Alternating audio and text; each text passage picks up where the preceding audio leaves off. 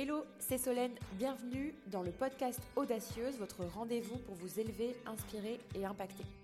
Dans ce podcast, je vous emmène dans les coulisses de l'entrepreneuriat en ligne où l'on parle sans filtre. Ici, on brise les codes, on nourrit vos ambitions et on élève votre état d'esprit. Mon fil rouge, aider les entrepreneurs multipassionnés à bâtir un empire en ligne qui leur ressemble. Alors préparez-vous à être inspiré et à vous révéler à travers mes invités et moi-même. Belle écoute Trop contente de vous retrouver dans euh, ce nouveau podcast et comme d'habitude, comme vous l'avez vu dans le, titre, euh, ce qui est toujours un gros spoil, on va parler de mon organisation avec bébé.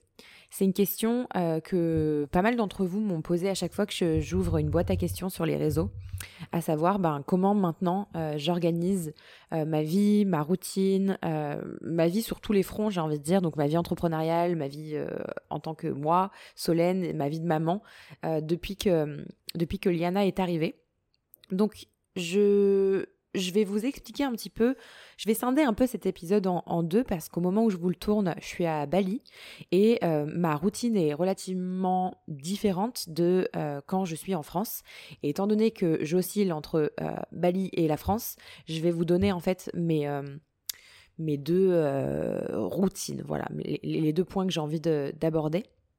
Donc, alors, Déjà, euh, pour remettre un tout petit peu de, contexte, au moment où je vous tourne ce podcast, on est en juillet 2023 et Liana vient de fêter ses six mois. Donc je suis encore voilà dans cette euh, première année de bébé. Je pense que toutes les années ont euh, leur lot de défis, c'est certain. et on va pas se cacher que les tout premiers, bah, je vais parler du coup des tout premiers mois où on est resté quand même jusqu'aux 4-5 mois en France, euh, 4-5 mois de Liana, et euh, les deux, trois premiers mois ont pas forcément été euh, évidents, et je pense que c'est normal aussi. Euh, donc là, je vais parler de ma routine en France. Déjà, il y a ce fameux quatrième trimestre. Je sais pas si vous, en avez entendu parler en tant que maman, mais c'est vraiment la poursuite en fait. Euh, c'est les trois premiers mois postpartum finalement qu'on appelle le quatrième trimestre, où ben se crée finalement la maman, euh, la nouvelle maman qui est en vous, euh, la famille aussi, cette nouvelle famille. le papa pour pour pour le papa. Et mais là, on va parler vraiment essentiellement des, mamans entrepreneurs pour le coup. Quoique, je sais qu'il y a peut-être des papas entrepreneurs qui veulent savoir aussi comment je m'organise, donc vous êtes aussi les bienvenus. Euh, mais c'est un, trimestre où finalement on prend ses marques on prend ses marques sous tous les fronts. Donc je pense qu'on soit salarié ou entrepreneur, euh, on doit être euh, plus ou moins challengé quand même par la même chose parce que il me semble, je vais pas dire de bêtises parce que je suis pas très au courant de ce genre de choses, je sais jamais quand ça change ou pas, mais je crois que les salariés euh, ont le droit à peu près à 10 semaines euh, vous me corrigerez si c'est pas le cas, mais je crois que c'est 10 semaines, euh, donc à peu près euh, deux mois et demi, et ensuite la reprise du boulot. bon, moi, il, faut savoir que sept jours après que Liana soit née, j'ai repris le boulot. Ça va peut-être choquer énormément de personnes ici, mais durant mon troisième trimestre de grossesse, j'avais complètement arrêté de travailler parce que j'avais plus du tout l'envie et j'ai fait euh, bah, une dépression moyenne périnatale. Je manquais mais de sens, bah voilà, en fait les symptômes d'une dépression, hein, mais je manquais cruellement de sens dans tout ce que je faisais et euh, ça allait même bien plus loin que ça, mais je suis pas là pour parler de ça.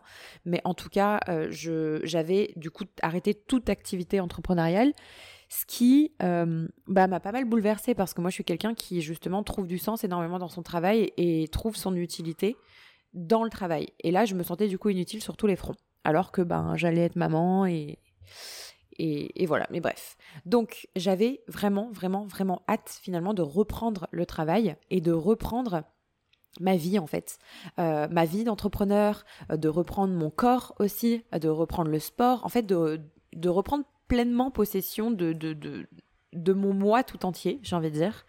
Donc du coup, euh, bah, j'ai très vite repris tout ça. Alors le sport évidemment, euh, il a fallu que je fasse euh, la fameuse rééducation du périnée, des abdos, etc. Hein, bien entendu, euh, j'ai pas été non plus complètement inconsciente, mais en tout cas ma vie d'entrepreneur, je l'ai reprise très très vite et ça m'a drivé. Donc par contre, le point qui était un petit peu challengeant, c'est que Chris et moi, euh, on est entrepreneurs et on travaille dans, pour, la, pour la même boîte qui est la nôtre.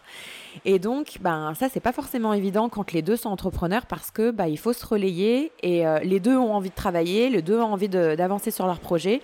Et euh, ça, ça peut être un petit peu challengeant parce que bah, on n'a pas forcément envie de faire de concessions en se disant ben vas-y là c'est toi qui travailles dessus et moi j'attends et moi je vais m'occuper de bébé en attendant et machin donc ben c'est quand même ce qu'on a fait euh, après, voilà, ce qui n'était pas forcément évident non plus, c'est que moi, j'ai choisi un maternage qui est quand même très proximal, parce que j'allaite. Euh, j'allaite encore au moment où je, vous, tourne cet épisode. Et c'est un choix aussi. Mais euh, ça me demandait du coup énormément de disponibilité pour bébé. Donc, les deux, trois premiers mois, je dirais, ouais, deux bons mois parce qu'on a commencé à la faire garder à partir du troisième mois.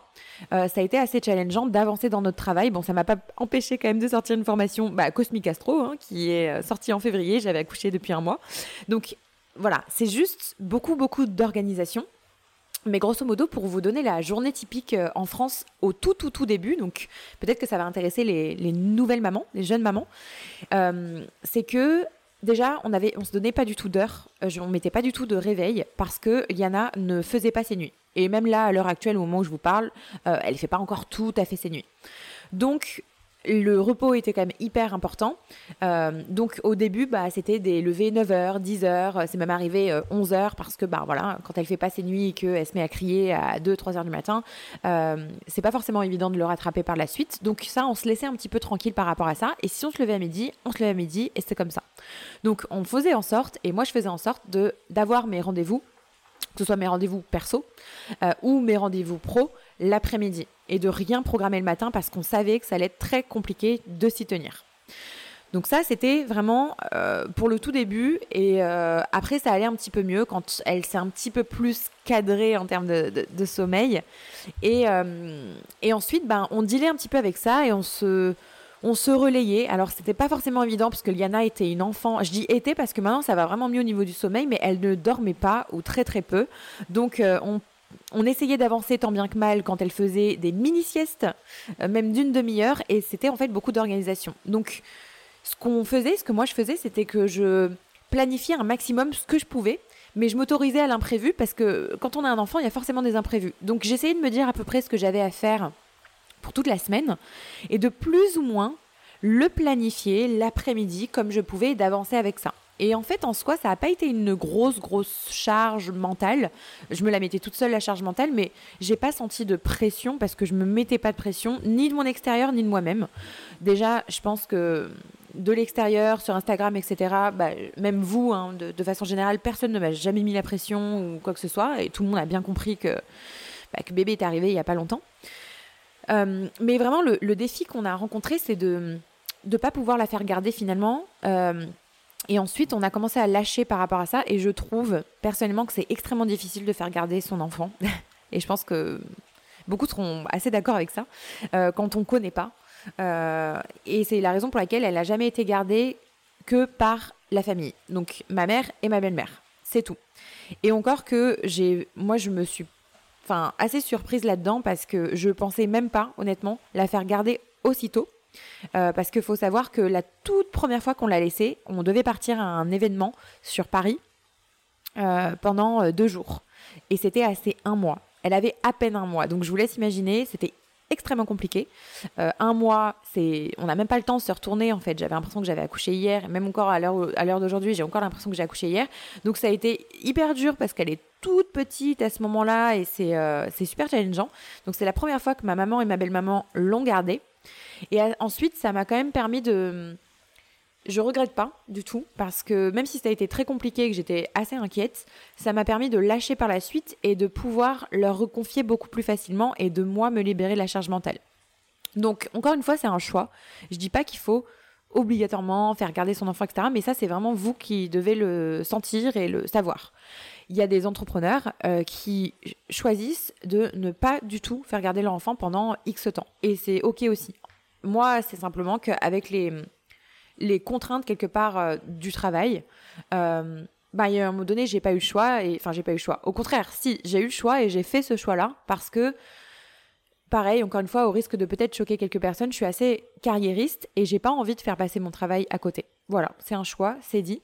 Euh, j'ai envie de d'aligner ma vie de maman avec ma vie de d'entrepreneur et de pas faire passer que ma vie de maman au-dessus de ma vie d'entrepreneur. Donc voilà. c'est juste ma vision des choses. Donc mes projets sont hyper importants pour moi et hum, j'essaie toujours de m'arranger pour euh, pouvoir les faire. Donc typiquement, bah, les conférences auxquelles on a été invité, etc. on s'est déplacé, on s'est déplacé avec bébé. Ça a été beaucoup d'organisation. Mais pour la petite anecdote, on est parti en conférence sur hier, près de Marseille, et on est parti trois jours. Et la seule solution qu'on a trouvée à ça, pour ni priver Chris, ni priver moi, ni me priver, pardon, ça se dit pas ce que je viens de dire, c'est d'emmener euh, la maman de Chris et ma maman euh, avec nous pendant les quatre jours. Comme ça, ben, elle l'a gardée. On avait des chambres d'hôtel qui étaient juste à côté. Moi, je la prenais pour la nuit parce que je la laite la nuit. Et elle, elle l'a gardée la journée, le temps que nous, on, travaille, en fait. Et pour moi, c'était un parfait équilibre. Donc, euh, l'essentiel, c'est vraiment que vous, vous trouviez votre routine, votre équilibre. Il n'y a pas de bonne ou mauvaise chose. Je sais qu'on a les, autres auront toujours un petit peu leur mot à dire. Et encore que moi, je me suis pas trop enfin, confrontée à ça. Je pense que tout le monde s'est bien gardé de me dire ce qu'il pense, et tant mieux, parce que je demande pas d'avis sur, euh, sur mes choix. Mais si vous êtes entrepreneur, je pense que vous me comprendrez. Si vous n'êtes pas encore entrepreneur, peut-être que vous n'allez pas forcément l'entendre, et je peux aussi, je peux aussi comprendre. C'est, c'est un mode de, de vie différent. Donc ça, c'est un petit peu pour ce qui s'est passé en France. Et donc, bah, comme je vous ai dit, à partir du mois de mars-avril, euh, ça a été beaucoup plus fluide parce que bah, on arrivait à la faire garder. Alors pas le matin, euh, parce que bah, nos mamans, elles travaillent encore, elles sont pas à la retraite. Moi, ma mère est loin d'être à la retraite parce qu'elle a 53 ans, donc il y a encore du temps. Euh, mais elle l'a gardé l'après-midi. Ou alors, quand elle avait des jours off, elle l'a gardé les jours off. Donc ça a pu nous, nous permettre d'avancer. C'est sûr que, contrairement à avant, où quand Liana n'était pas là, euh, peut-être que j'étais même moins organisée parce que je me disais, oh, ça va, j'ai le temps de le faire, etc. Là, il n'y a pas de j'ai le temps de le faire. C'est quand je sais que le lendemain, elle est gardée, il faut que la journée du lendemain soit productive. Je n'ai pas d'autre choix en fait, parce que je sais que le, surlendemain, elle sera pas gardée, on va l'avoir à la maison et, euh, et du coup, j'avancerai pas. Donc, il faut que j'avance le jour où, euh, où je ne l'ai pas à la maison. Ensuite, pour la routine Bali, elle est complètement différente parce que ici on a une nanny.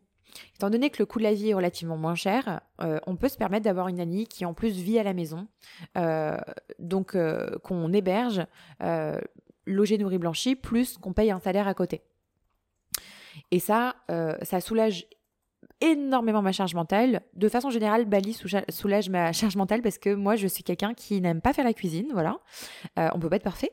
Je déteste la cuisine. J'adore manger, mais j'aime pas la cuisine. C'est une tâche pour moi. Genre vraiment, je, une tâche avec un grand T. Je pèse mes mots. Je déteste ça. Euh, après, les tâches ménagères, de façon générale, pareil. Bon, je pense que pas beaucoup aiment ça, mais ça arrive quand même. Pourtant, j'ai un pour euh, le petit rapport à l'astro, j'ai un côté vierge bien développé, donc je sais que normalement les routines, les tâches ménagères, etc. C'est pas qu'on aime ça, mais bon voilà. Alors j'aime que ce soit organisé par contre, mais je déteste faire ça, c'est une perte de temps.